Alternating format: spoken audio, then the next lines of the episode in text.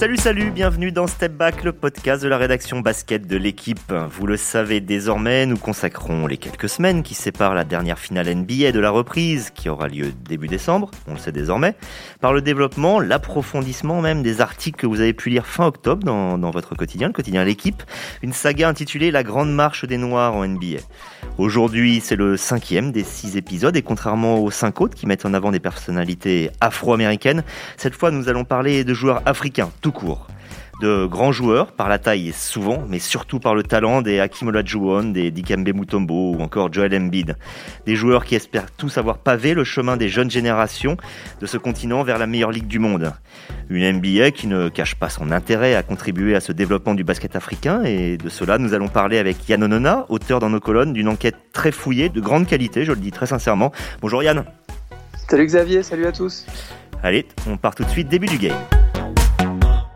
Alors déjà Yann, je voudrais revenir sur une petite anecdote que tu me confiais pendant l'écriture de l'article. Donc d'ordinaire, quand on écrit sur la NBA en étant basé en France, la, gageure, c'est d'avoir des interlocuteurs intéressants, légitimes, qui soient plutôt basés aux, États-Unis, dans l'idéal en prise directe avec le sujet. Donc pourquoi pas des joueurs NBA et c'est pas toujours évident, voilà, tout simplement, euh, la distance. Pour toi, ça a été un peu l'inverse. Tu me confiais que beaucoup de personnes impliquées dans les rapports entre NBA et Afrique souhaitaient participer à ce papier. Il y a clairement une volonté de parler du sujet.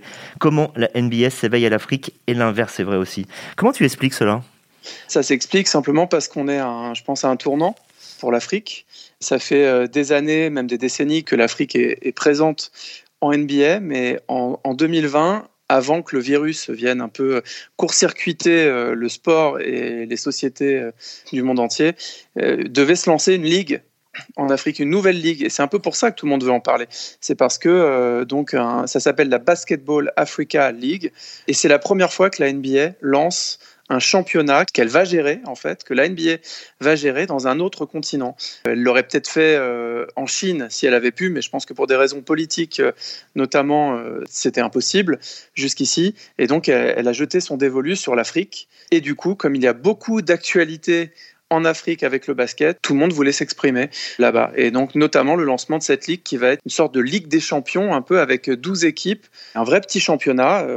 Qui sera une première là-bas, qui sera une première parce qu'il y aura les logos NBA partout. Le, but sera évidemment de, découvrir euh, de plus en plus de talents en provenance de ce continent. C'est très intéressant. D'ailleurs, j'ai découvert hein, grâce à toi euh, que, par exemple, il y avait la Dakar Arena ou la Kigali Arena. Je suis allé regarder. C'est des très belles salles qui ressemblent un petit peu à celles de, de Kaunas, des salles de, de 10 000 places. Quand parfois en France, on, galère à réussir à créer une salle, on voit que là-bas, il y a un développement.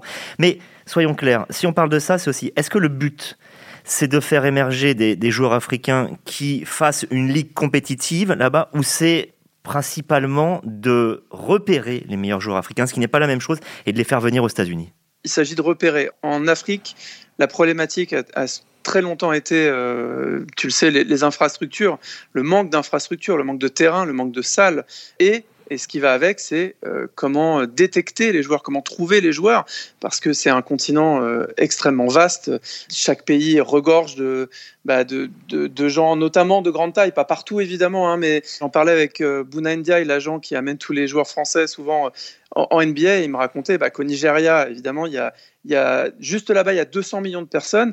Et en fait, dans certaines régions, il y a des, y a des ethnies qui, qui ont pour particularité d'être de très grande taille. Aujourd'hui, le problème, c'est toujours en Afrique de trouver les talents. De les... Ils sont là, mais il faut aller les chercher. Il me dit, il faut encore aller euh, euh, dans des villages, au, au fin fond de, de nulle part, d'endroits où, tout simplement faut, faut explorer. Voilà. Et le but de cette ligue, et pas que de ça, puisque l'Afrique multiplie en fait les initiatives. Il y a une académie qui s'est ouverte pas loin de Dakar, dans une ville qui s'appelle Sali, au Sénégal, qui va euh, un peu comme les académies qu'on voit en France, les centres de formation, et qui va être chapeautée par la NBA, c'est la NBA Academy, va, va aussi faire ce travail de détection. Donc il y a de plus en plus de camps de détection d'académies de ce style et la, la, Ligue, la Basketball Africa League aura ce, ce, même objectif, un peu de mailler le territoire de manière un peu plus serrée pour que le talent ne soit plus un hasard, qu'il n'arrive plus par accident. Et là, je reprends une formule de Amadou Galofal, qui, est, euh,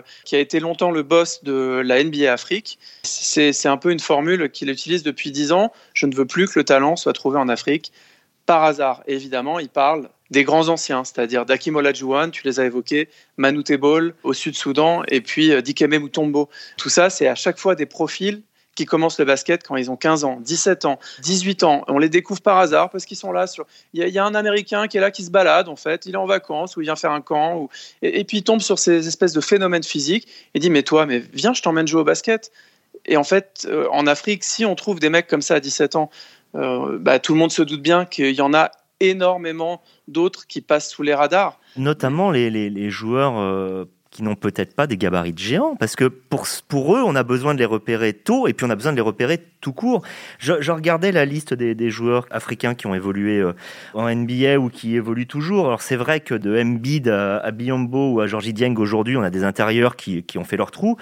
Les extérieurs, euh, Emmanuel Mudiay, Okoji de, de Minnesota il n'y en a pas vraiment d'autres. Donc on peut imaginer que toute une partie du, des, joueurs du continent africain, peut-être des joueurs potentiellement de grand talent, passent totalement sous le radar. Tu as raison, il faut les détecter euh, plus jeunes, plus tôt. Et il y a un chiffre intéressant. Quand on regarde en fait euh, le contingent actuel des Africains de NBA, on s'aperçoit que eux également, c'est-à-dire les Bismack Biombo, Serge Ibaka qui a été sacré champion euh, en 2019 avec Toronto, avec Pascal Siakam aussi, Camerounais, même Joel Embiid de, Philadelphie. En fait, tous ces joueurs-là, ils ont également été détectés euh, dans, l'adolescence. Ils n'ont pas été détectés à 10 ans ou à 12 ans. Et, effectivement, toutes les initiatives africaines aujourd'hui visent à faire ça, voilà, à prendre les joueurs à 10 ans ou à 12 ans ou au moins à 14-15 ans, comme les font les centres de formation euh, plus classiques, on va dire. Donc, euh, donc c'est important. C'est important. Et aujourd'hui, donc en NBA, il y a 13 joueurs natifs du continent africain, 40 joueurs dont au moins un des parents est né sur le continent africain. Donc on voit bien qu'il n'y a jamais eu une telle profusion euh, de joueurs africains. Et donc parmi les champions qu'on évoquait tout à l'heure à Toronto, Pascal Siakam, Serge Ibaka, il y a aussi le, président de Toronto, Masai euh, Ujiri, qui est nigérian.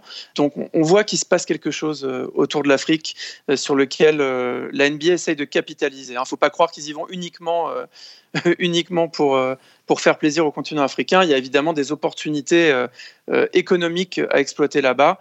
Euh, mais beaucoup de travail à faire. D'ailleurs, une précision, puisque tu, parles du Nigérian Ujiri, tu parles du, Camerounais euh, Siakam. Quand on dit Afrique, finalement, on parle essentiellement de, ce qu'on appelle l'Afrique noire, c'est-à-dire en gros tout ce qui va autour du golfe de Guinée. Le Nord, on a quelques joueurs euh, qui ont des origines égyptiennes, on a eu un Tunisien, Salah Mejri. Euh, l'Est, on a eu quelques Soudanais ou Sud-Soudanais, et, au Sud, rien du tout. On ne va pas considérer que Tabo Sefolocha, d'origine sud-africaine, mais qui, est suisse, qui a grandi en Suisse, qui a été formé en France, est, est, réellement africain. Donc, en fait, il y a aussi toute une ouverture sur le reste du continent euh, qui est à faire.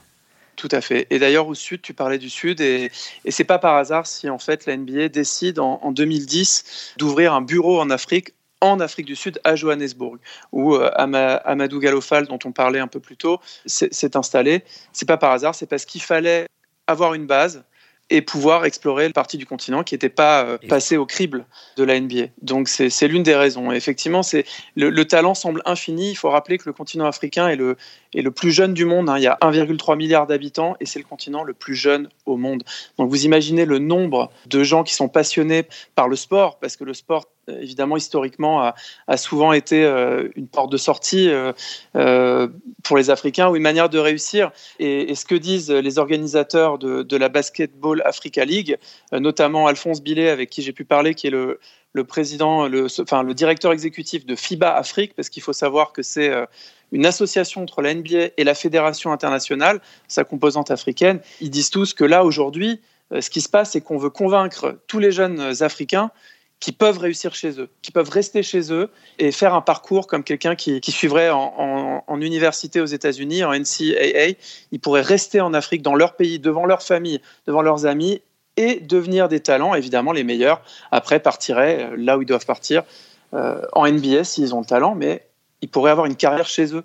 Et ça court-circuiterait aussi euh, les nouvelles filières de formation. Vous savez bien que plusieurs clubs espagnols, notamment euh, le, Real Madrid ou Barcelone, maintenant vont régulièrement piocher des talents euh, en Afrique, notamment au Sénégal, souvent. Et après, ils, ils ont tendance à les naturaliser. Donc ça peut aussi, voilà, le but, c'est de permettre aux Africains d'avoir une opportunité chez eux. C'est quelque chose qui répète beaucoup, ça, les, les tenants du basket africain. Rappelons quand même que nous sommes dans une série, euh, la série de, six reportages, normalement qui était sur les, personnalités noires de, la NBA, notamment celles qui ont fait avancer euh, la cause, celle d'avoir plus d'égalité, euh, de, fait de pouvoir tout simplement avoir plus de, joueurs noirs, de joueurs importants et de joueurs qui ont de la voix dedans. Là, on est sur quelque chose de, différent, hein, c'est-à-dire que les joueurs africains qui finalement sont devenus américains, on se souvient qu'Akim Olajuwon a joué en, en, sélection américaine. Tout à fait. Euh, Ce sont des joueurs... Les champions olympiques, champions olympique à Atlanta, si je ne me trompe pas, en 96. Mais malgré tout, la plupart du temps, ce ne sont pas venus des Américains plus américains que les Américains. Ils restent fortement attachés à ce continent. Alors, certains diront c'est parfois l'arbre qui cache la forêt, c'est-à-dire quand un Luc Mbamouté doit revenir au pays pour trouver les, joueurs, c'est d'une certaine manière qui se substitue à une politique publique de détection, mais c'est aussi la chance de l'Afrique d'avoir des joueurs qui n'oublient pas d'où ils viennent. Absolument. Et d'ailleurs, regardez le meilleur exemple. Vous savez que le double MVP de la NBA, euh, Giannis Antetokounmpo, est grec, mais en réalité, il est d'origine euh, nigériane. Il a, ses parents ont émigré quand il avait 3 ans, donc il, est vraiment nigérian. C'est un vrai Africain euh, et, il est attaché à son pays d'origine. Giannis Antetokounmpo, quand il a fait la sélection des, des All-Stars, il faut rappeler que au dernier All-Star Game qui a été disputé à Charlotte, il y avait trois titulaires africains, Siakam, Embiid et Antetokounmpo. Euh, quand il les a sélectionnés, il n'a pas sélectionné au passage euh, Kawhi Leonard et il a dit en fait j'ai sélectionné d'abord Pascal Siakam et Joel Embiid parce que c'est mes frères africains. Donc euh, tu as tout à fait raison. Et quand Siakam, Camerounais, a été sacré champion NBA avec Toronto, la première chose qu'il a fait au buzzer final, c'est prendre le drapeau camerounais et s'enrouler dans son drapeau, mettre son drapeau sur ses épaules et l'afficher à toutes les caméras du monde. Donc euh, il y, a évidemment quelque chose de, très fort dans, tout ça en espérant euh, évidemment que ce ne soit pas la même chose que ce qu'on a pu par exemple souvent entendre en football, c'est-à-dire euh, l'Afrique est l'avenir du sport, donc de ce sport qui était euh, le football. Et puis en fait, 30 ans plus tard, les, évolutions structurelles n'ont pas eu lieu et on parle toujours d'avenir et pas forcément de présent. On espère qu'en basket, justement, ce que fait la NBA, ce que font les joueurs africains de NBA, portera ses fruits pour permettre à, beaucoup de, de, ne pas rester au, au bord du chemin. Merci Yann pour ces informations extrêmement intéressantes. Et puis donc rendez-vous euh, pour le sixième et dernier épisode euh, de notre série euh, La Grande Marche des Noirs NBA et elle sera consacrée à LeBron James. Au revoir à tous.